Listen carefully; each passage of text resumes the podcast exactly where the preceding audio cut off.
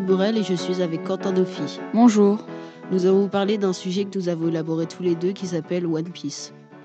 One Piece est un manga shonen, c'est le manga le plus vendu du monde et aussi le plus connu. Sa première vente au Japon date du 22 juillet 1997. Il est apparu en France peu de temps après. One Piece relate les aventures d'un équipage pirate ayant pour capitaine Monkey D. Luffy, dont le rêve ultime est de devenir le roi des pirates. Pour cela, il devra trouver le One Piece qui se trouve sur l'île de Rooktel, trésor qui appartenait au roi des pirates exulté il y a 22 ans de cela. Ce dernier se nommait Gold Roger.